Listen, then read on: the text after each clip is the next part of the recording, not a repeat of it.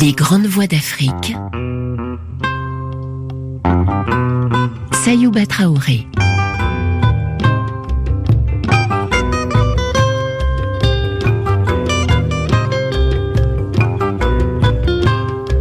Aujourd'hui, dans les grandes voies de la littérature africaine, le béninois Paul Azoumé, ethnologue, chercheur, écrivain et homme politique. Il est considéré comme l'un des grands ancêtres de la littérature négro-africaine d'expression française.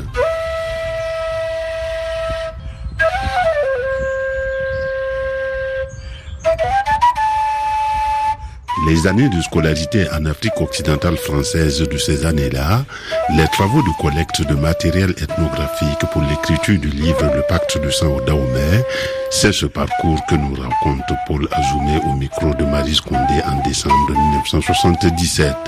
Paul Azoumé a alors 88 ans et quelques difficultés d'élocution, ce qui se ressent sur la qualité de l'enregistrement. Pour vous dire que le au temps de la colonisation, était divisé en cercles. Les chefs-lieux du cercle, n'est-ce pas C'est au chef-lieu du cercle résidait l'administrateur commandant de cercle. Une école dite régionale. Des écoles étaient créées, ouvertes dans certains centres du cercle. Les élèves arrivaient au cours élémentaire, première, première et deuxième année, à la fin, ils venaient commencer le cours moyen, première année, et finir au moyen deuxième année. Puis, quand ils obtiennent leur certificat d'études primaires, ils peuvent aller chercher un travail, un commerce, ou se préparer à entrer à l'école Victor Ballot, qui est un cours primaire supérieur. C'est cette école qui nous préparait au concours d'entrée aux écoles du gouvernement général? À cette époque-là, je crois qu'il n'y avait pas tellement de choix pour les carrières. On vous indiquait un peu les, filières qu'il fallait suivre. Moi, c'était mon papa. Le matin, on passait le salut avant d'aller à l'école. J'étais avec mon jeune frère, Théodore. Papa a demandé où allez-vous? Nous allons à l'école. C'est fini avec l'école. Allez chercher un travail à faire. Moi, suis revenu à la maison lui dire à ma maman. Puis, tout, je suis parti à la mission catholique, mission Saint-Joseph, et j'ai dit cela au père au pied.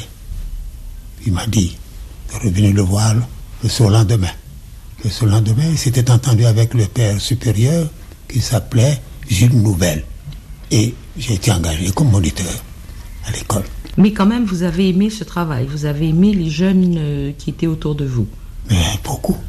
Je les ai aimés, puisque j'ai travaillé là de 1905 à 7. Et, euh, les pères m'ont préparé au concours d'entrée à l'école normale du Saint-Louis du Sénégal. Je me suis présenté à ce concours, reçu. Je suis allé à l'école normale avec deux de mes compatriotes qui, eux, étaient à l'école euh, nous étions trois de ma promotion. D'abord, il faut que je vous dise que j'appartiens à la quatrième promotion d'instituteur de l'ex-AOF. La première promotion, c'est qu'il y avait, quatre Daomé admis dans cette école. Deuxième promotion, deux Daomé. Troisième promotion, un seul. Quatrième, nous étions trois.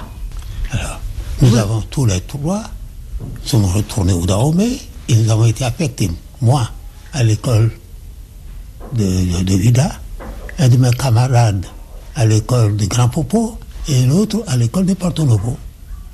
J'ai encore, je saute peut-être de Coquelane, j'ai en ce moment-ci un gros volume écrit sur l'âme du Dao, du Daoméen animiste, dans ce sort, je dis, du béninois animiste, révélé par ses croyances et ses pratiques religieuses j'étais encore à la mission. J'ai été son le premier euh, euh, élève interne qui attaché à, son, service pour balayer sa chambre, faire son lit et le promener en ville.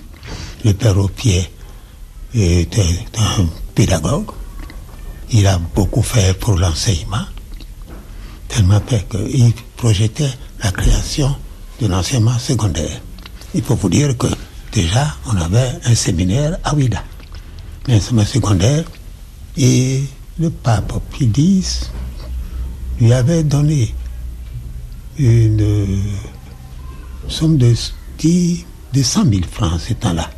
100 000 francs pour, comme sa contribution au projet de construction d'une école secondaire. Donc, le père Opier a créé aussi une revue, revue d'ethnologie, qui avait reçu beaucoup de, félicitations des savants ethnologues comme Maurice Delafosse, comme Lévi Brûle, comme euh, Rivet. Et c'est grâce à ce livre, mon, livre Pacte des que j'ai préparé, que j'ai montré au Père au pied et qu'il a adressé à Paris. Je suis connu dans, la chose. Et à Beaumet,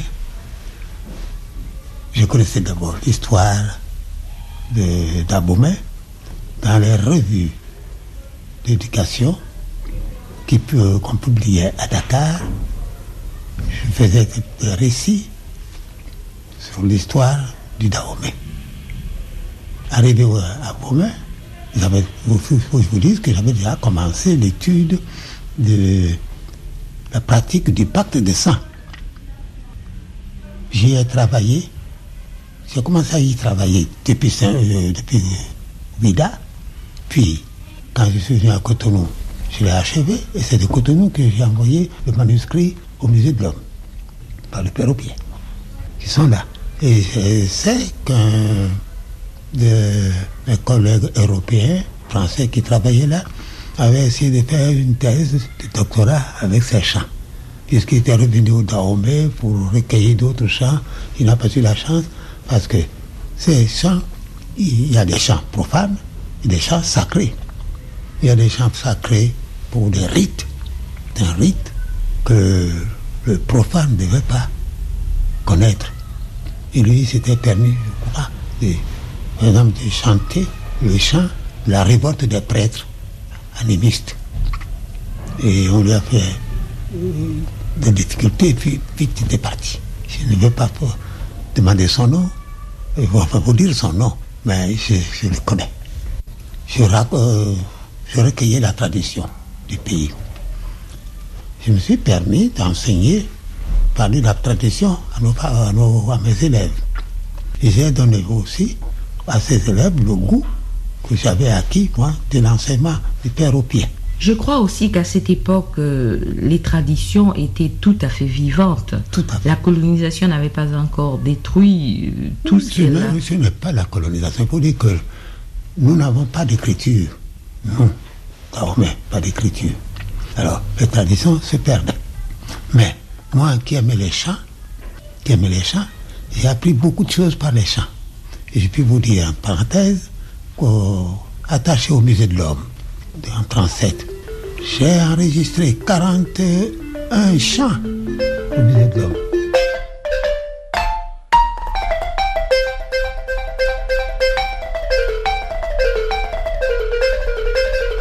Paul Azoumé est un ethnologue, chercheur, écrivain et homme politique béninois, né en 1890 à Porto Novo et mort en 1980 à Cotonou. Sorti de l'école normale du Saint-Louis du Sénégal en 1910, Paul Azoumé est nommé entre autres affectations directeur des écoles de Ouida et Abomey, où il prépare sa première étude ethnographique en 1931, à l'occasion de l'exposition coloniale internationale, il représente le Dahomey au Congrès international et intercolonial des sociétés indigènes. Dès son retour, il est chargé de l'enseignement général à l'école professionnelle de Cotonou.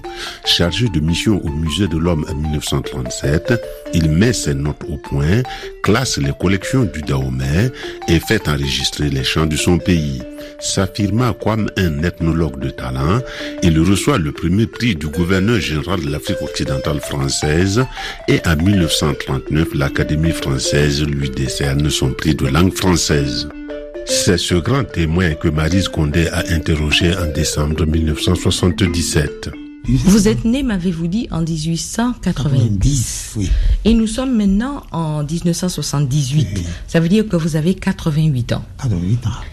Qu'est-ce que vous avez vu comme changement? Qu'est-ce que vous avez pu voir comme changement? Au Dahomey depuis cette époque Alors, si vous voulez, parlons du Dahomey de votre enfance. Non, de notre enfance. enfance et, euh, je parle de Porto Novo, je suis né. Il avait un roi. Comme Abomey avait aussi un roi, maintenant, la tradition nous dit que Abomey et Porto Novo étaient des cousins. Ils avaient leur origine dans le pays Aja. C'était des gens partis d'Aja et qui étaient arrivés à Alada quelques décennies après. Ils se sont disputés, ils se sont divisés. Une partie est montée dans le nord, une autre partie est allée dans l'ouest, dans l'est plutôt, à Porto Novo. La partie de la peuplade qui est montée dans le nord a fondé le royaume d'Abomey. Et c'est le frère aîné, dit-on, de Théabani, qui est parti dans l'est et qui a fondé le royaume de Porto Novo. Il y avait donc, quand je suis, et puis plus tard, le gens d'Abomey ont voulu faire le Dahomey au plus grand et entrepris beaucoup de conquêtes. Vers le nord, chez les Maris, vers l'ouest, vers l'est, chez les Nago, et un peu à la frontière dahoméenne, euh, chez les Monos.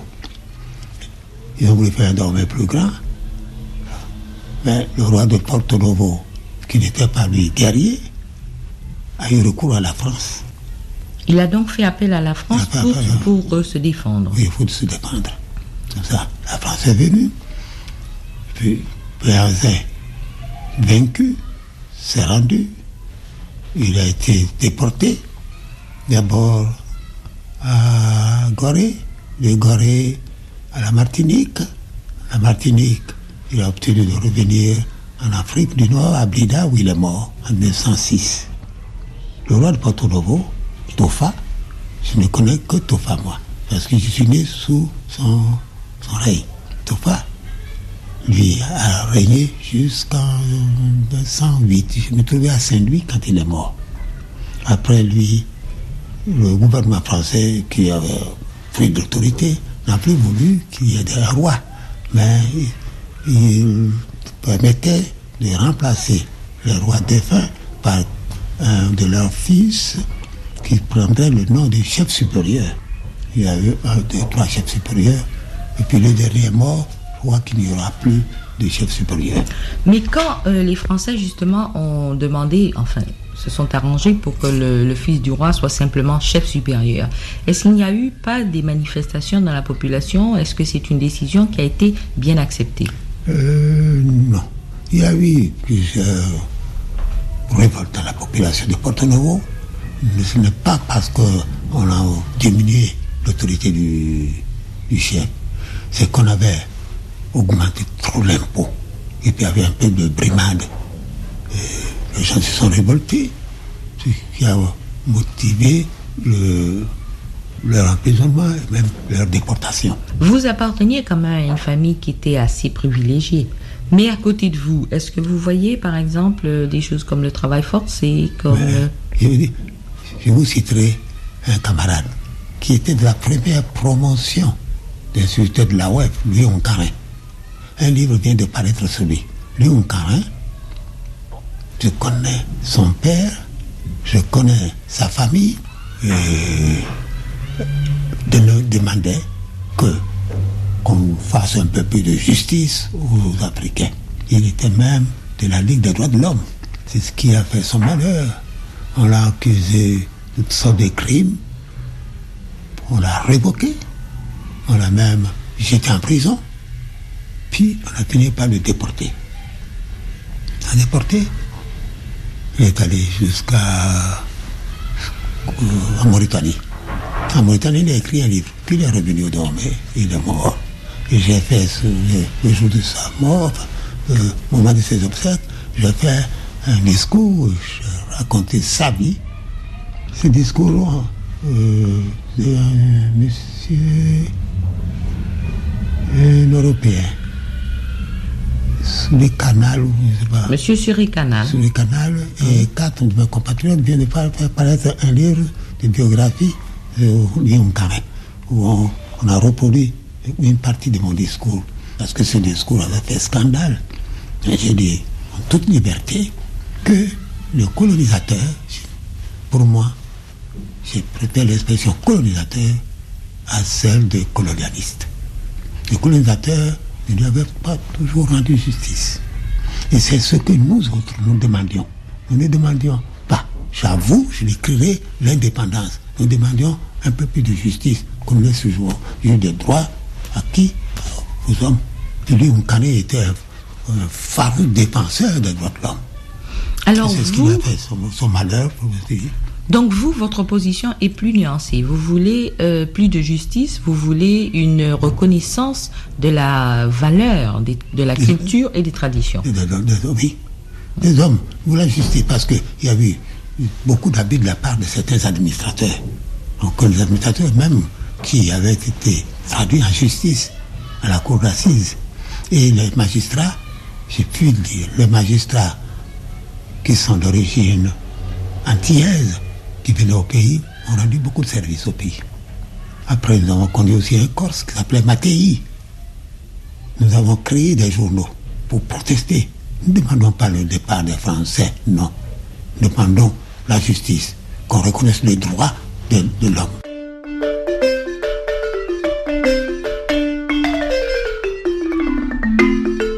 Paul Azoumé a publié Le Pacte de Saint-Odaomé en 1937 et le roman d'Orissimi en 1938. Vu la qualité du style de cette œuvre, l'Académie française lui a décerné son prix de langue française en 1939. Parallèlement à ses activités littéraires, Paul Azoumé, qui mettait au moment de sa mort la dernière main à plusieurs manuscrits, fut également un journaliste combatif. Sous divers pseudonymes, il publia de nombreux articles dans le phare du Dahomey, journal nationaliste qui, au cours des années 30, dénonçait avec vigueur la politique coloniale française. Est-ce que vous pouvez me dire, euh, par exemple, quelques titres comme ça des journaux que vous avez créés, que vous aviez créés à l'époque? Et nous avons eu au, Dahomey, moi, quand j'étais directeur d'école à Beaumay, j'ai décidé de créer un journal nous avons donné le nom de Messager Dahoméen. Et dans ce journal, on a un peu justifié, les, gouvernements, enfin, les chefs, qui ne pas leur, devoir. Il y a eu aussi Dahomey, euh, Dahomey, un journal créé par un de mes amis, mes aînés, s'appelait Dorothée Lima. Il a pu créer ce journal parce qu'il était citoyen français. S'il n'était pas, pas moyen. Il avait fait la, la Première Guerre mondiale. C'est même, je crois, maréchal de logis. À son retour, j'étais directeur d'école à Beaumais. Il m'a rejoint. On a créé un journal. Il a créé ce journal sous le nom de Guide du Dahomey. Guide du Dahomey. Et ce journal est devenu la voix du Dahomey. J'ai écrit dans la voix du Dahomey, mais j'étais fonctionnaire, j'écrivais sous un pseudonyme. Un autre compatriote a créé un journal le matin. Le matin, euh, non, son père. Non, non, pas le matin, pardon.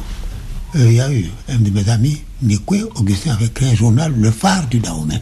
C'est son fils plus tard qui a créé aussi un journal politique. Donc tous ces journaux euh, ont un peu la même politique, euh, ils défendent la justice, les droits euh, des Dahomey. Oui. Ça a été donc votre position toujours. Oui, Pourtant l'indépendance est venue. Et comment l'avez-vous accueillie alors? L'indépendance est venue. Moi, j'ai acquis l'indépendance comme tout le monde. Euh, je voudrais. J'étais déjà à la retraite quand l'indépendance est venue. J'ai enseigné de 1910 à 1947. Je ma retraite le 3 mai 47. L'indépendance m'est venue quand 60. Nous avons tous accueilli l'indépendance. Parce que nous avons tous voté pour Maga que nous avons mis là. Et là, après, il y a eu des incompréhensions de la part de mes compatriotes.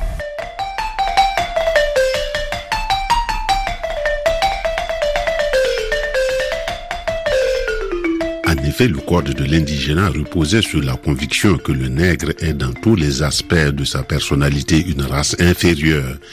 Et bien évidemment, il était nécessaire de donner à l'Africain des modèles étrangers, principalement la culture européenne, ce qui a conduit l'Africain à perdre le respect de lui-même et la considération de sa propre race.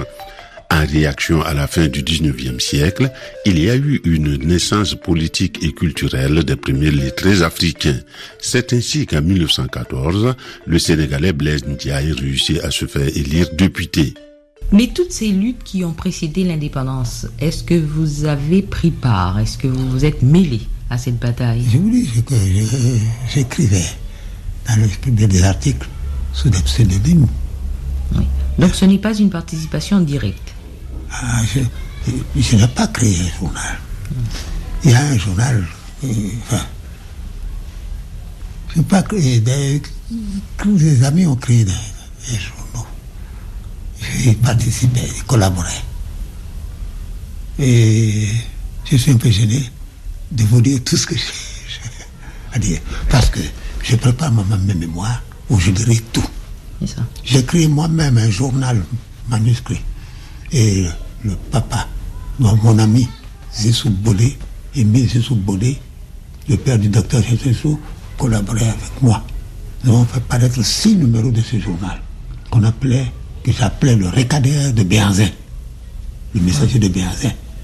C'est un souvenir de ce récadaire de Béanzin qui avait six numéros, un numéro par mois.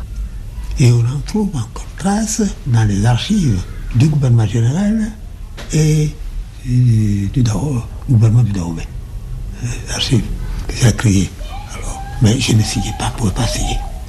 Les autres articles que j'écrivais, quand j'étais encore dans l'enseignement, en activité, je signais sous le nom de Kiniwadou ou P.D-A-G-O-G-U-E. Comme on dit dans le c'était pédagogue quand l'article enseignait concernait l'enseignement.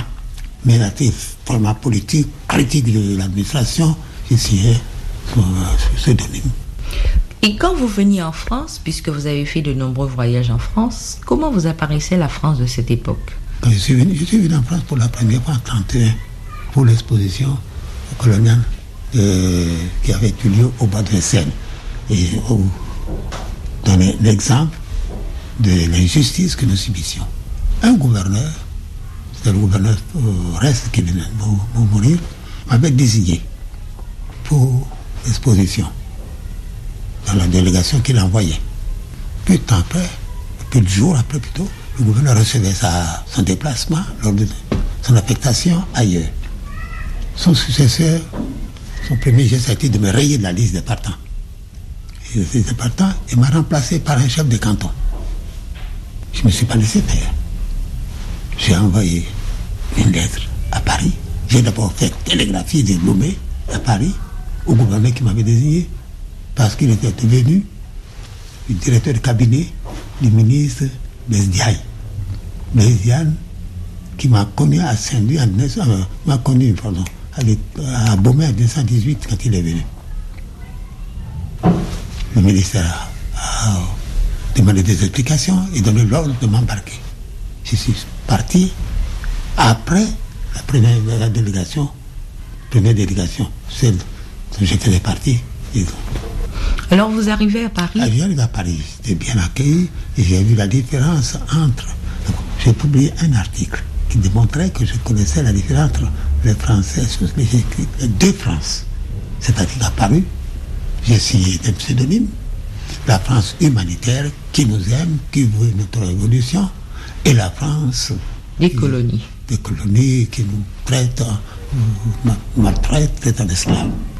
Mais quand vous arrivez à Paris en 1930, il y a un groupe de jeunes Africains. 31. Il y a un groupe de jeunes Africains qui s'appelle Sangor, dont il y a Césaire, qui sont en train de commencer à, à se rassembler pour former ce mouvement qui va devenir la négritude. Vous n'avez aucun contact avec eux? En 31, non. Mais en 31, j'ai fait. Il y avait, on avait organisé des conférences. C'était un groupe composé de Georges Hardy, de la vignette et tant d'autres. Je prépare une de ces conférences et j'ai laissé, j'ai déposé un mémoire qui a impressionné ces, messieurs. C'est à cela que Arnie faisait allusion dans la préface de Dogissimi et tant d'autres. Si vous consultez l'ouvrage qui avait recueilli toutes les conférences, vous verrez ce que j'ai écrit. J'ai chez l'ouvrage et j'ai traité la société africaine, société indigène comme on disait. Elle était constituée, quel était l'idéal de notre société. Et les jeunes étudiants viennent chez moi prendre des renseignements. Je mets le livre qui avait publié euh, conférence à leur disposition.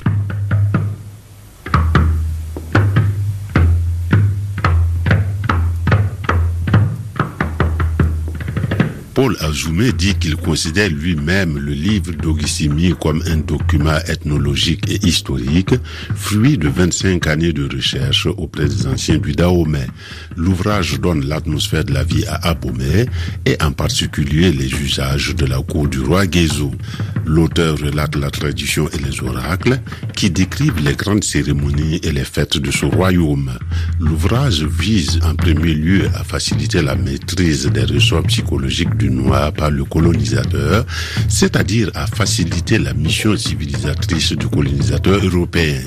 Toutefois, il tâche de démontrer que les Dahomey et les Africains en général ne sont pas aussi singuliers qu'on a voulu le faire croire, puisque certains traits de leur civilisation se retrouvent chez des peuples dits civilisés.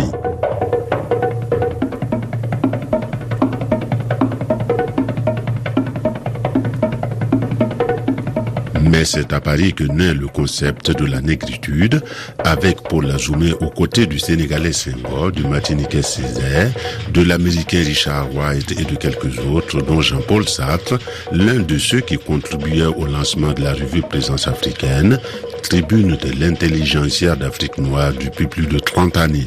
Nous allons écouter un extrait de l'émission Mille Soleils, réalisée par Marise Condé en septembre 1980 et consacrée à un hommage à Paul Azoumé.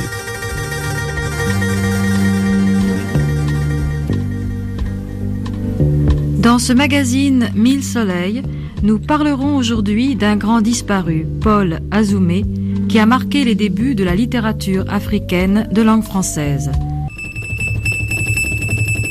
Paul Azoumé, un grand nom de la littérature africaine, un homme dont tous les manuels de littérature citent les œuvres, Le pacte de sang ou Dahomey, d'Ogissimi. Paul Azoumé est mort en avril 1980.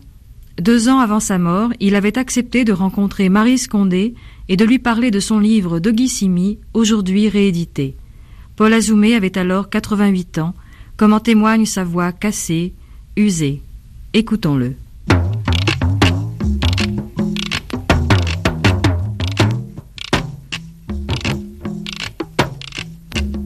Je l'ai commencé en 22. Je l'ai achevé en 35. Et je l'ai tapé moi-même à la main. Tapé moi-même. Je l'ai envoyé en France au père au pied en 36. Et j'ai attendu un mois, deux mois, trois mois, ne recevant pas de lettre de lui, l'accusé de réception. J'écris. dit Paul, il m'écrit. J'ai reçu ta lettre. C'est une somme ethnographique que tu as exposée. Je l'ai remis à monsieur de la Vignette, qui se chargera de trouver un éditeur pour toi. En 37, j'ai été désigné pour venir travailler au musée de l'homme. Parce que le pacte de sang, mon premier livre, venait de paraître. J'allais donc à Paris en avril 37. Je vois le père au pied qui me dit, va au ministère, tu verras, demanderas à monsieur de la Villette. C'est lui qui a le manuscrit. Je suis allé au ministère, j'ai vu monsieur de la Villette. Il m'a dit que le manuscrit se trouvait entre les mains de l'éditeur Mon Chrétien, en face de la faculté de droit. J'ai vu l'éditeur qui m'a dit, ce livre ne m'intéresse pas. Il m'a rendu mon manuscrit. Le père Opé m'a alors dit, envoie le manuscrit à M. Georges. J'ai expédié le manuscrit à M. Georges à Jolgoun. Georges Hardy a mis, quoi, un mois à le lire. Puis, il a écrit au père Opé, eh bien, je me charge de l'édition de ce livre. Il vient à Paris. Il voit l'éditeur Pinardon, La Rose. Il lui dit, vous apporte de l'or en barre. Vous aurez intérêt à l'exploiter. Faites-le lire. Pinardon a lu. Il a dit, alors Georges Hardy, vraiment, que c'est intéressant de publier ce livre. On m'a fait signe. J'ai signé un contrat de droit d'auteur 10%. Donc il s'est mis à.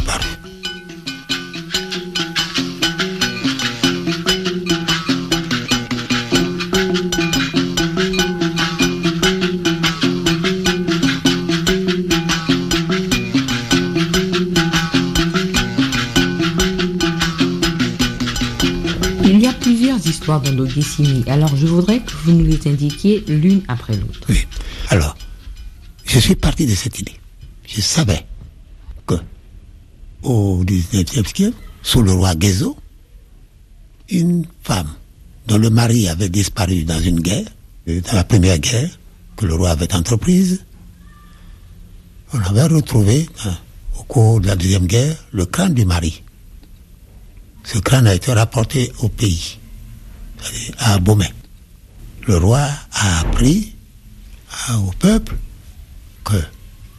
qu'il est revenu victorieux avec un de ses frères capturés qu'il a retrouvé vivant et avec le crâne du second qui était tué. L'épouse du prince dont on a retrouvé le crâne a demandé à se faire enterrer vivante avec ce crâne en disant son corps est demeuré au pays Mahi.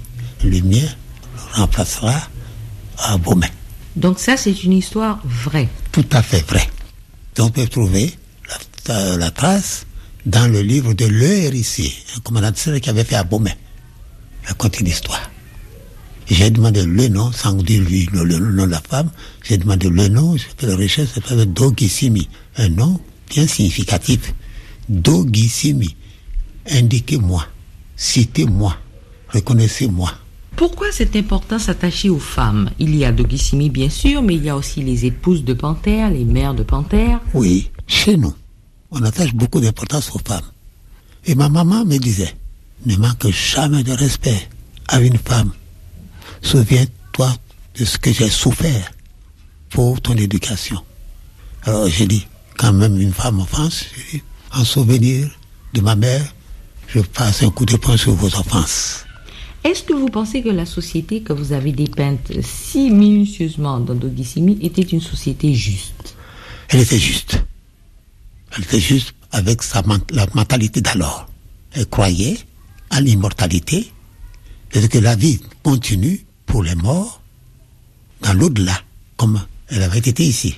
Une preuve, on devait retrouver, disent-ils, ses ancêtres là-bas. Et au moment d'enterrement d'un roi, toutes les reines, les, les principales reines qu'il aimait, et qui le servaient, demandaient à l'accompagner. On leur faisait prendre un breuvage empoisonné. Et leur corps était étalé autour de son, de son corps, dans la tombe. Mais, on enfermait un nez, tout vivant tenant une lanterne allumée. Cela explique une des devises de la famille royale.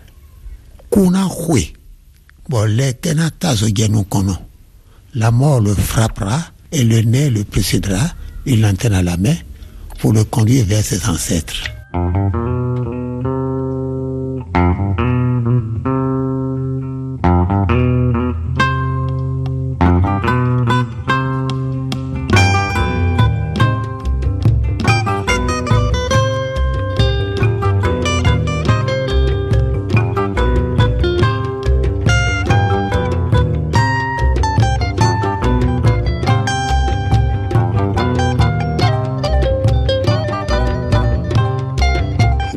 Voix de la littérature africaine avec le béninois Paul Azoumé, l'un des patriarches de la littérature africaine d'expression française.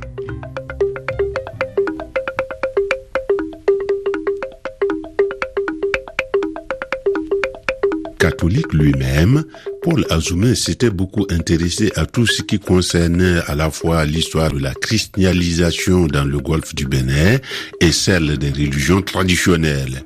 Il est l'auteur d'une remarquable étude ethnographique sur le pacte de San Dahomey. L'ouvrage fut favorablement accueilli par les spécialistes et a valu à son auteur d'être appelé au Musée de l'Homme en qualité de chargé de mission en 1937. Le pacte de Saint qui a obtenu le prix du gouverneur général de l'AOF, le prix de littérature coloniale, le prix de l'Académie des sciences coloniales et le prix de langue française de l'Académie française est dans le domaine ethnologique l'œuvre maîtresse de Paul Azoumé. Nous allons écouter des extraits de l'émission Les Précurseurs produite en décembre 1977 par Jacques Charroux. Paul Azoumé, un écrivain aux confins de l'histoire et de la tradition. Je suis né à Porto Novo, qui était l'ancienne capitale du Dahomey, capitale politique et même commercial au début. J'ai fréquenté l'école de mission, la mission africaine de Porto Novo, école nommée Saint-Joseph. En 1905, ils m'ont demandé d'enseigner les enfants, d'être moniteur d'enseignement. J'étais moniteur d'enseignement jusqu'en 1907. C'est en 1907 que j'ai été présenté au concours d'entrée à l'école normale de Saint-Louis du Sénégal et admis. J'ai donc passé trois années dans cette école, sorti en 1910, je suis revenu au Dahomey et le gouvernement alors m'a affecté à Ouida à l'école dite régionale. Mais quand vous êtes arrivé à Saint-Louis du Sénégal, alors ça se situe donc dans ces en années 1907. En 1907. J'ai quitté Saint-Louis en 1910. Alors comment se présentait Saint-Louis du Sénégal à cette époque? Je crois que c'était euh, la capitale, la capitale de la C'était même la capitale et la plus belle ville, la plus jolie ville de, de la web, construite comme une ville française. Et vous ne vous êtes pas senti dépaysé euh, Il n'y a pas eu de difficulté d'adaptation pour un jeune Dahoméen Mm, Non. Quand vous êtes revenu donc euh, au Dahomey, vous avez Ah, commencé votre carrière d'enseignant. Ah oui. L'enseignement à cette époque était, je suppose, absolument français, ce que vous enseignez à vos enfants, à vos élèves. Nous avons appris le français et nous avons n'avons enseigné que le français. Oui. Mais Alors, de mon temps, le certificat d'études primaires n'existait pas. Je crois que c'est vers 1915 seulement qu'on a créé le certificat d'études primaires. donc, je ne comprends pas très bien comment vous est venu cet intérêt pour les choses de votre pays, pour la, la culture, la civilisation euh, que vous avez ensuite décrit dans Dogissimi. Je ne sais pas si vous connaissez mon premier livre, Le Pacte de sang Oui. Oui. Eh bien, j'ai expliqué dans le Pacte de sang comment je suis arrivé à me pencher sur euh, l'étude de l'âme de mon pays, en décrivant certaines coutumes de- du pays. Et pourtant, vous êtes catholique. Je suis catholique. Et il n'y a pas eu de difficulté à vous intéresser à cette religion euh, animiste en étant un catholique. Je suis catholique. Mon papa, qui était le premier conseiller intime du roi Tofa, était celui qui avait envoyé le plus de, de ses fils à l'école. J'avais des frères aînés qui étaient à l'école catholique avant moi, puis j'ai suivi. D'autres frères m'ont suivi également. Donc, si votre père était le conseiller du roi Tofa, ça signifie que vous avez connu tout jeune toutes ces traditions. Vous les avez apprises par vos parents et euh, vous n'avez pas eu de mal vraiment à les restituer. Non. Et puis, j'ai eu, quand j'ai entrepris d'écrire le pacte de sang, j'ai eu le concours de mon papa, qui m'a envoyé chez les, gens, les, les vieux, me renseigner. Même dans le pacte de sang, vous verrez quelques images d'un prêtre fétichiste pour les cérémonies. Ce qu'on ne devait pas révéler à d'autres, mais ça m'a été révélé grâce au- au- à la protection de mon papa. En vérité, c'est le père au pied qui nous a donné le goût de ces recherches.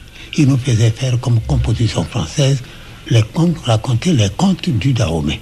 Qui était le père au pied? Le père au pied était un prêtre des missions africaines de Lyon, venu au Dahomey en 1903. On peut dire alors que vous avez eu deux euh, influences euh, essentielles dans votre jeunesse, votre père d'abord et le père au pied. Oui.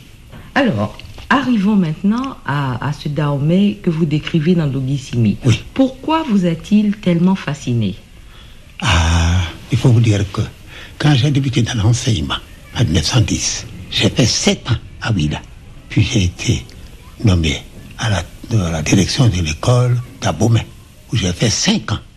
Sur Abomey en 17, je l'ai quitté qu'en 22, pour prendre la direction de l'école de Cotonou. Puis, mais à j'étais- je me passionnais pour l'histoire. Je fréquentais les princes, ils me racontaient l'histoire du pays. Tous les jeudis, je conduisais les élèves dans le palais et on nous contait les histoires, l'histoire du pays. Mais il y a une question. Au Dahomey, enfin dans votre région, il n'y a pas le griot. Qui vous confie la tradition? Les anciens qui connaissaient la tradition, mais il faut avoir gagné leur confiance. On ne dit pas tout à tout le monde, n'importe qui. Moi, ils me connaissaient, l'intérêt que je portais à l'éducation et à l'instruction de leurs enfants, n'est-ce pas, faisait que toutes euh, les portes s'ouvraient pour moi, et puis toutes les bouches s'ouvraient également. Et on me racontait, au fond, l'histoire.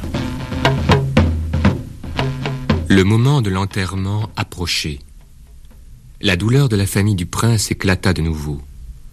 Les uns frappaient le sol de leurs pieds en sanglotant. Les autres se roulaient à terre en se lamentant. Une veuve se jeta violemment à terre et gémissait. Soudain, on perçut une voix qui chantait et dont l'ampleur dominait les lamentations.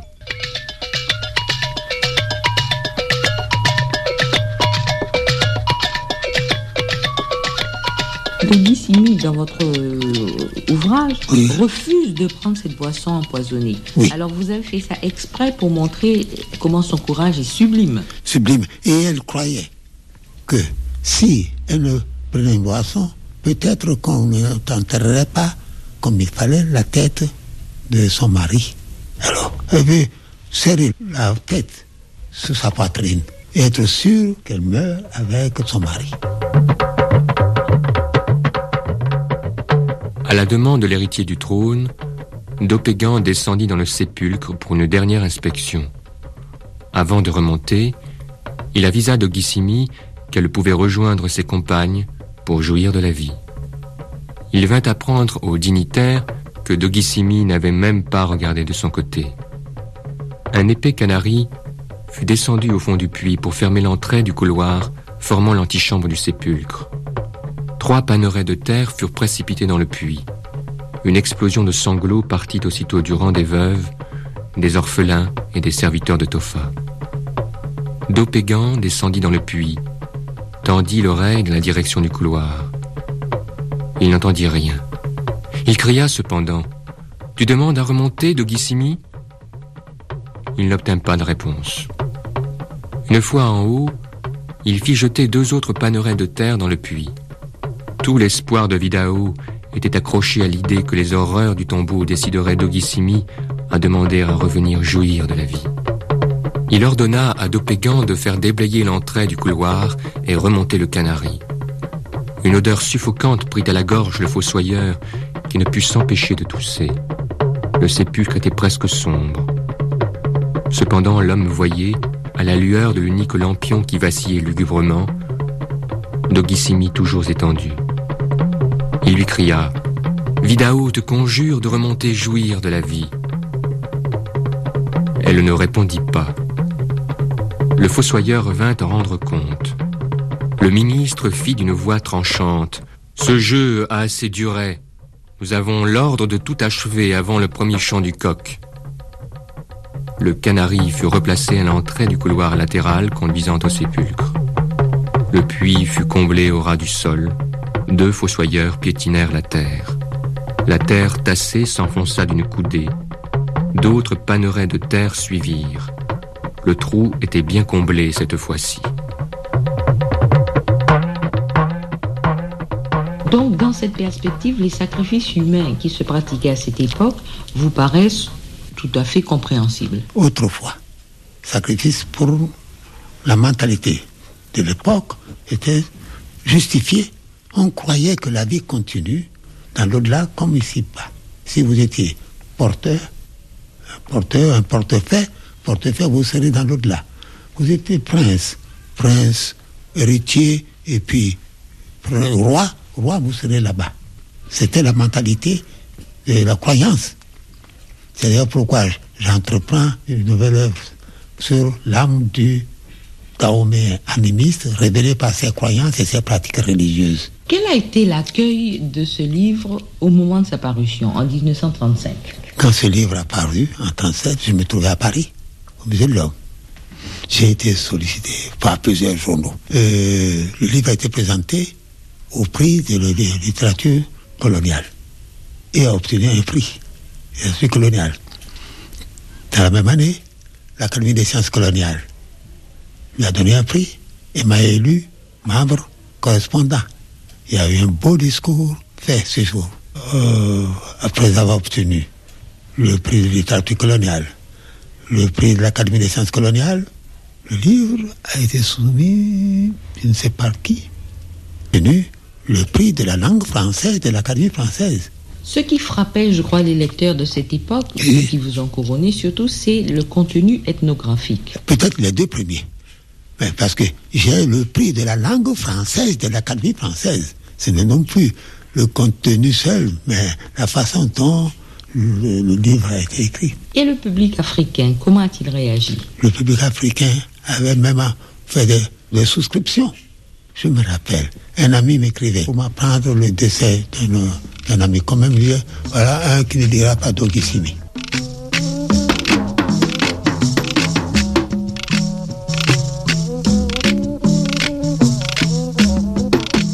Les grandes voix de la littérature africaine, nous étions aujourd'hui en compagnie de l'écrivain béninois Paul Azoumé.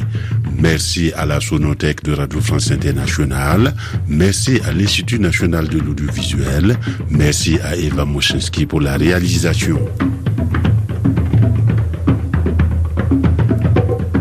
La semaine prochaine, dans les grandes voies de la littérature africaine, le Tunisien Albert Mimi, l'Ougandais Geoffrey Ouriema, l'Algérien Boalem Sansal, le Guadeloupéen Ernest Pépin, le Martiniquais René Marin, l'inoubliable auteur du roman Batouala en 1921. Bon week-end et à la semaine prochaine.